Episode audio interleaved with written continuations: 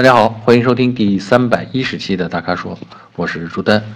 呃，今天我们看了看啊，五个问题全都是选车啊。先从第一个开始，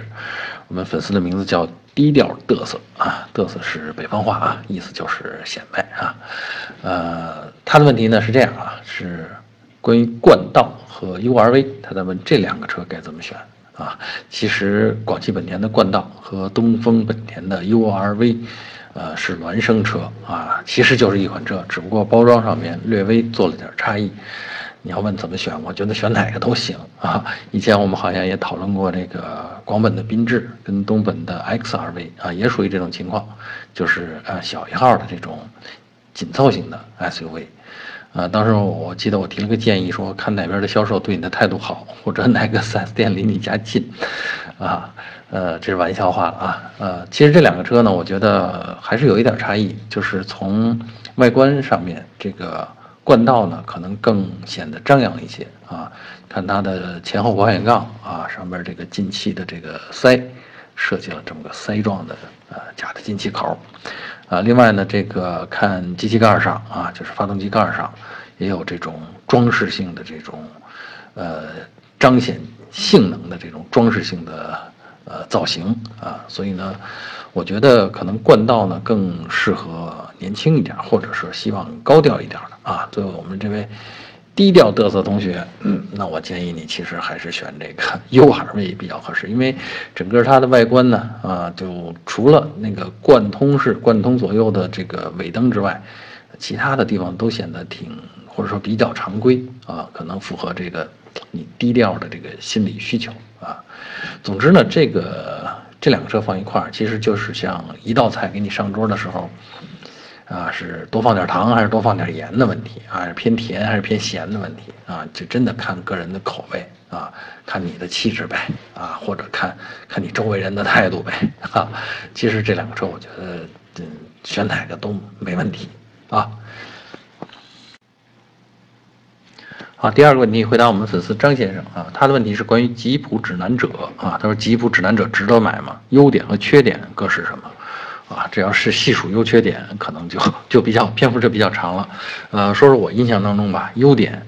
优点第一最明显的优点当然是品牌啊，吉普品牌啊，天下谁人不识君呢，是吧？这个都是知道大名鼎鼎的这个越野或者叫户外品牌啊。呃，所以呢，吉普再加上现在这个指南者的这一代的设计，我觉得相比上一代就。顺眼多了，或者更符合吉普的这个品牌的气质啊，所以从品牌的角度上讲，我觉得这确实是一个值得拥有的车型啊，指南者。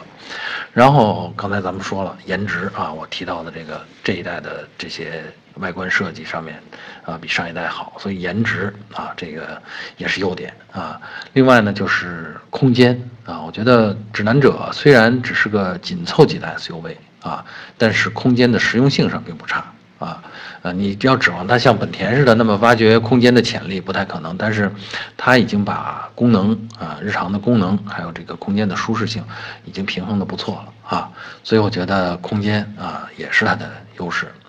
还有一点呢，这个就是减震啊，为什么单体减震呢？这个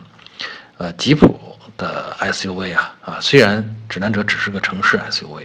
但是它仍然保留了这个品牌的一些越野的气质啊，或者是越野的越野品牌的一些怎么说传统特质，就是说它的底盘的呃这个减震行程，相对于其他的那些专门面向城市型的 SUV 啊，从设计上来讲。那指南者它的这个减震行程就比那些，呃，要长一些，而且呢，这个要路过颠簸呢要柔和一些，啊，所以呢，就是尽管它是 i 城市 SUV 的设计，但它仍然具有相当不错的这个，呃，就是呃，对应付这个坏路啊、颠簸的这个能力啊，所以呢，以上这几个呢，我觉得都是它的这个优点啊。至于说缺点呢，我觉得，呃，第一啊，就是。好像现在市场上卖的这个指南者有两种变速箱，一种是，呃，七档双离合啊，配的是这个 1.4T 的发动机，另外一种呢是这个九 AT 啊，就吉普说的这个，就齿比非常密的这九 AT 应该是 ZF 的技术啊，呃，那么它配的呢是2.4的呃发动机，好像最近也有这个配这个二点零车型的啊，就是四驱版本应该是用的这个九 AT 的这变速箱。那我说的缺点呢是说的这个一点四 T 配呃七档双离合的这个啊，那从我们的试驾感受来说呢，还是在起步的时候有些犹豫，有些顿挫不够顺畅。啊，当然车开起来三十公里以上，时速三十公里以上啊，就变得比较自然了。所以呢，你要说这个缺点，我觉得还是挺重要的，因为我们大家尤其城市用车的话，呃，这个起步停车这是挺挺频繁的啊，所以呢，你会经常的体验到这种不顺畅或者不够顺畅，啊，这是它的，我觉得是个缺点。另外一个呢，就是我觉得内饰啊，内饰呢。可能显得不是那么的豁亮，就是这个车呢，可能还是为了延续吉普家族的一些呃设计上、造型上的一些特征啊，在比较小的车上也用了这种，就是大切上边的那些内饰的造型元素啊，或者造型风格，那显得有一点局促啊，在小车上面就显得有一点局促啊，让让你觉得不是那么。就像说不是那么敞亮，哈，这是当然这是个人的感受不同而已，呃，所以呢，你要让我说呢，大概就是优缺点就是这样啊。至于其他，我觉得，呃，保养也都不离谱，保养的费用啊，然后驾驶性能啊，这些都 OK 啊。所以呢，呃，我的评价是值得买啊。如果你是偏爱或者说比较看重这个起步停车或者行驶呃的提速的顺畅的话。那我推荐你去选这个呃四驱的车型，因为那样配的呢就是这个九 AT 的变速箱了啊。呃，第三个问题是我们粉丝叫 S Ever 啊，他问出来的，他是说在问这个新款君威和阿特兹啊，这个一汽马自达的阿特兹，说综合对比下来哪个好？所以首先我是哪个好这件事儿。没法轻易下结论，因为我们说哪只有哪个更合适啊，这个这个命题啊，哪个好那那维度可就多了啊，所以不好轻易比出来哪个好。呃，首先我觉得这两个车放在一起啊，外观内饰这风格差异就挺大的啊。不过呢，就是这种设计上的这种这种差异呢，其实是属于各有所爱啊，每个人的这个审美标准、喜好不同啊，所以没法说这个。这家的设计就好啊，那家的外观就好，没法说，所以这个咱们放弃讨论啊。呃，主要想说说什么呢？就是从这两个车其实都是偏运动啊，都是这个中级车里偏向运动的啊。那么我觉得从运动感来说啊，阿特兹更明显一些啊，因为它整个的呃底盘的设定、动力的设定都是偏向驾驶者的感受，就是你做出动作。你想到的，你下甚至是你下意识的动作，呃，车要给你反馈啊，这也就是马自达一直倡导的这个所谓的人马一体啊。他说这是驾驭快感的这个呃核心啊，就是你跟车最好能融为一体。所以呢，你要追求运动感的话，追求这种驾驶的快感的话，那从这个角度上，从这个维度上，阿特兹是超过这个君越啊。新款不是君越，是君威啊，抱歉，是超款超过新款的君威的啊，这种敏锐的反馈啊，嗯，但是呢，这个你要从另外一个角度讲，你讲舒适性的话，呃，或者咱们先先不说舒适性，先说动力啊，动力上呢，就是马自达呢基本上不考虑带涡轮增压啊，就是目前在市场上销售的车型，无论是阿特兹还是这个昂克赛拉啊，都没有这个使用涡轮啊。啊，就是用二点零和二点五，听上去特别常规的这种四缸发动机，然后实现这种呃敏锐的反馈，实现这种充沛的动力啊，它也做到了啊，而且油耗并不高啊。那么换到其他家呢，通常是用涡轮来实现的。你比如说君威，它就有这个一点五 T 和二点零 T 啊两个动力配置啊，当然还另外有一个混合动力啊，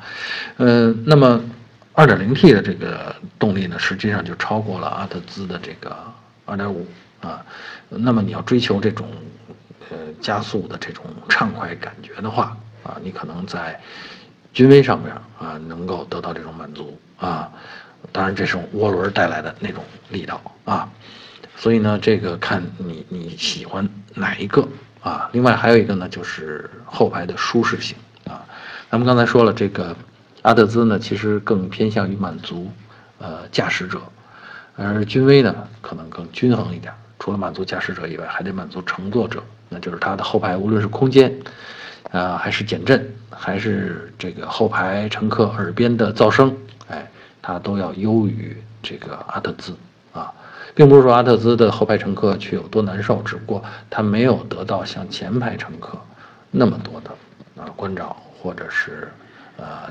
体贴，或者是讨好啊，所以呢，这两个车呢，你说哪个好？嗯，我觉得抛开其他配置，抛开其他价格不讲，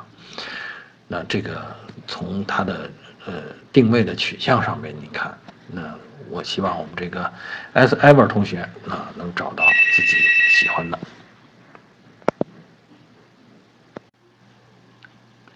呃，第四个问题啊，回答我们粉丝的啊，这位粉丝的名字叫无欲之争，他的问题特有意思，特有意思啊。呃，他是说呢，想买奥迪 A6L，嗯，二点五自吸款的啊，他在纠结这个 CVT 变速箱啊使用寿命，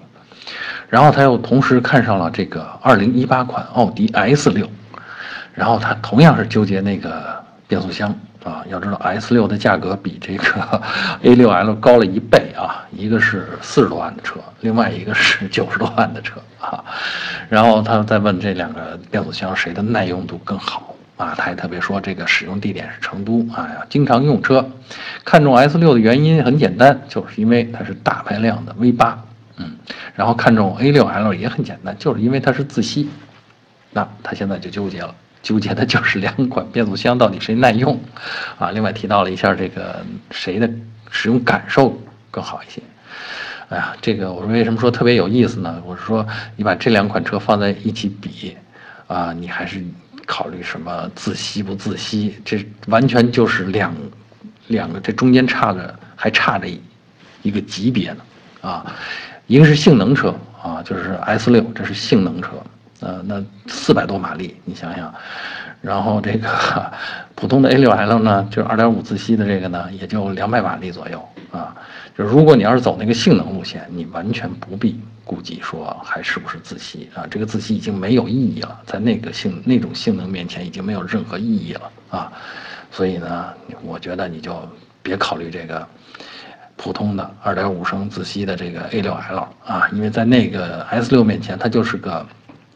买菜车啊，也不能说买菜车，因为我确实见过成都啊，成都的好像有车主开着 RS6 去买菜的啊，这个。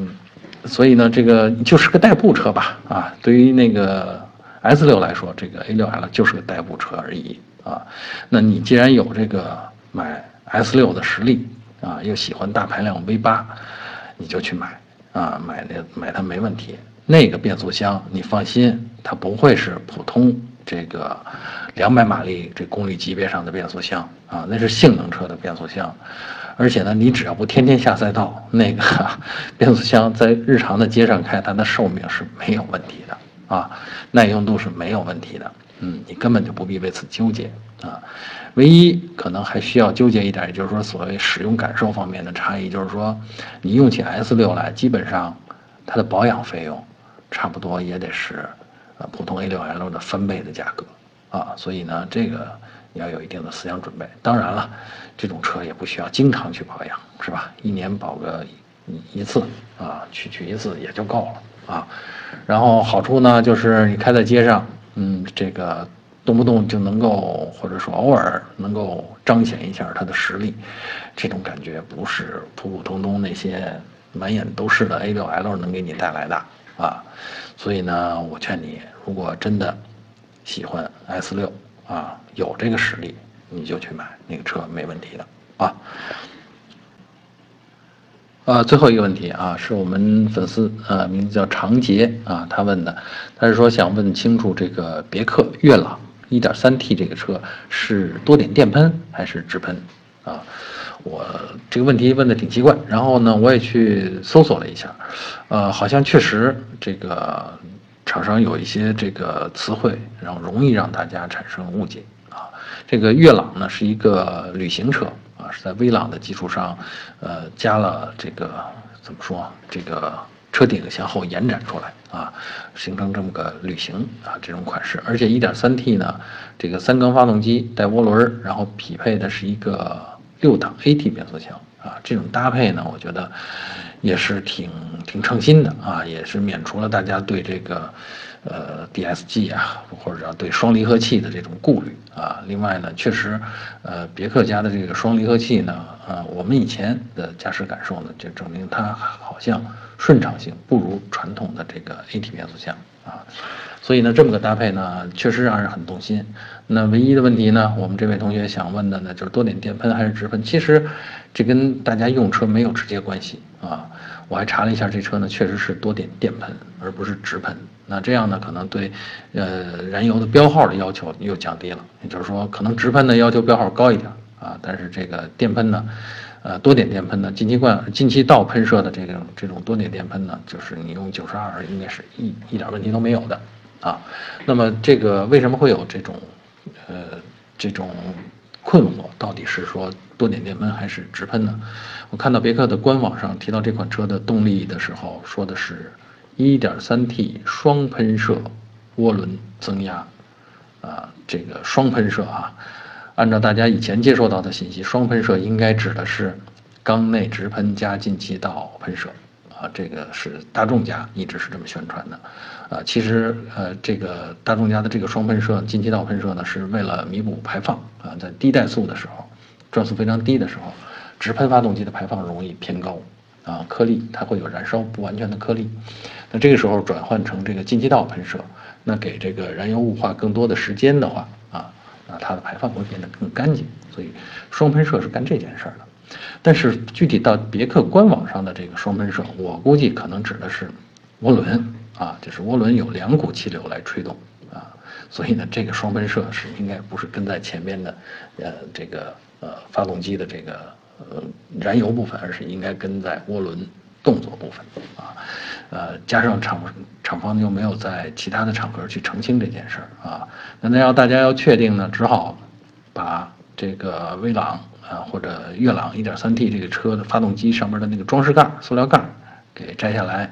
然后你应该看到，如果是直喷的车，你应该看到在这个气缸盖上或者气缸盖附近有一个高压燃油泵，然后啊，在每个点火花塞呃的附近，呃或者跟火花塞轴向对应的地方，应该有这个高压的缸内直喷的喷嘴儿。如果没有这个，那通常是呃。这个进气道喷射，也就是多点电喷的啊，这个大家有兴趣的话，可以自己去求证一下啊。好，今天的这五个问题就解答到这儿。那以上呢就是本期大咖说的全部问题啊，欢迎大家继续在微信公众号和微社区中向我们提问。如果您想了解更多的汽车资讯和导购信息啊，就持续关注我们的公众号，还有车评网啊。我们下期节目再见。